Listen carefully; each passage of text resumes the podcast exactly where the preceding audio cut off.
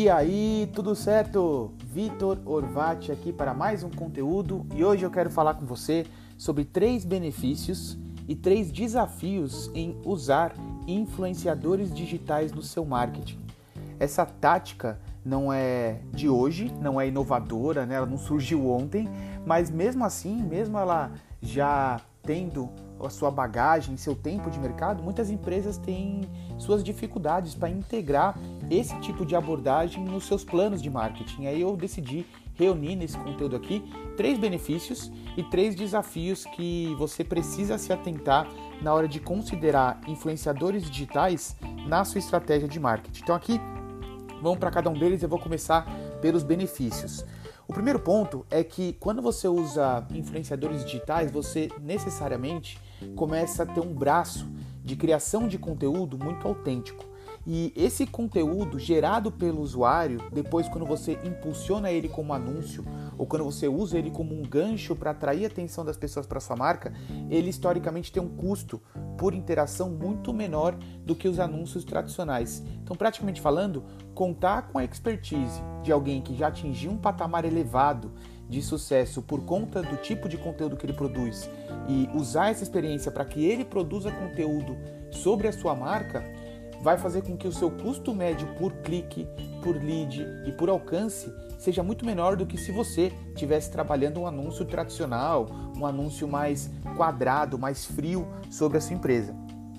O segundo benefício é que você consegue, com o conteúdo gerado pelo influencer, criar audiências customizadas com quem interagiu com esse conteúdo sem que essa pessoa precise necessariamente seguir a sua página. Então hoje nas redes sociais a gente consegue né, marcar as pessoas que interagiram com determinado conteúdo para depois fazer remarketing para elas. Antes eu precisava que essa pessoa de alguma forma desse uma porta de entrada para mim, ao ponto de me seguir, de assinar meu conteúdo, mas hoje se eu consigo marcar com um pixel todo mundo que interagiu com aquele conteúdo que aquele influencer postou, eu, como empresa, posso depois mandar outra mensagem para aquelas pessoas que interagiram, falando: olha, eu vi que você gostou desse conteúdo, ou que legal que você viu valor nessa mensagem, eu tenho aqui uma oferta especial para você. Então você consegue criar audiências customizadas de acordo com a interação do conteúdo. E o terceiro é que através do influencer marketing você consegue, você tem o risco, né, a chance, o risco positivo de encontrar aquela pessoa capaz de transformar o seu negócio para sempre.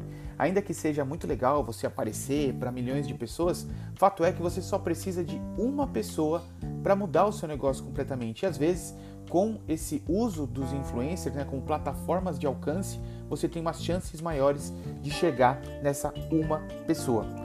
Mas óbvio, nem tudo são flores. A gente tem aí alguns desafios também, e o primeiro deles é a dificuldade de mensurar o retorno direto da estratégia. Ainda é muito difícil olhar de ponta a ponta que aquele post daquele influencer gerou esse pico de acessos no meu site e essas vendas aqui diretamente. Óbvio, a gente pode taguear todo esse fluxo, ter um link específico para o influencer, mas o impacto que o influencer tem de alcance, de marca, ele gera ganhos marginais que ainda ficam muito difíceis da gente mensurar. Né? Se essa audiência que a gente cresceu, se ela veio por conta desse tiro de canhão aqui ou se ela foi uma somatória de todos os outros esforços de marketing. O segundo desafio é gerenciar prazos e formatos de publicação dos influenciadores contratados, porque muitas empresas ainda buscam contratar um influenciador só como se ele fosse um outdoor. Só que nesse sentido você mata a principal moeda que o influenciador tem para te oferecer, que é a maneira que ele produz a mensagem, a identidade dele, a bagagem que ele tem. Então, quando você vai contratar um influencer, é importante que você dê para ele a liberdade para que ele produza a mensagem da maneira dele, porque a audiência dele está acostumada a ver a mensagem da maneira que ele produz. Óbvio, você precisa controlar para que tudo aquilo ainda respeite os seus valores, os seus guidelines de marca, e é justamente esse o desafio: mesclar e entrar em harmonia entre a liberdade que o influencer precisa com o controle que é interessante para a empresa em termos de formato e até mesmo de prazos, né? Porque ainda existe muita dificuldade em você gerenciar prazos, especialmente quando você tem muitos influencers em uma campanha. E o terceiro desafio é você eventualmente ter o risco de um influenciador trabalhar a mensagem de uma forma que não seja condizente com a sua marca. Ainda existe muito risco disso, né? Porque é, são pessoas e tem variáveis nesse, nesse ambiente. Então, você ainda corre o risco de ter uma mensagem, de ter uma repercussão que você não tinha antecipado, enfim, que possa ir contra o, a expectativa que você tinha para a campanha. Mas dentro desses prós e desses contras, ainda é uma estratégia muito válida que, se bem planejada, dá resultados incríveis e vale a pena considerar no seu plano de marketing sim.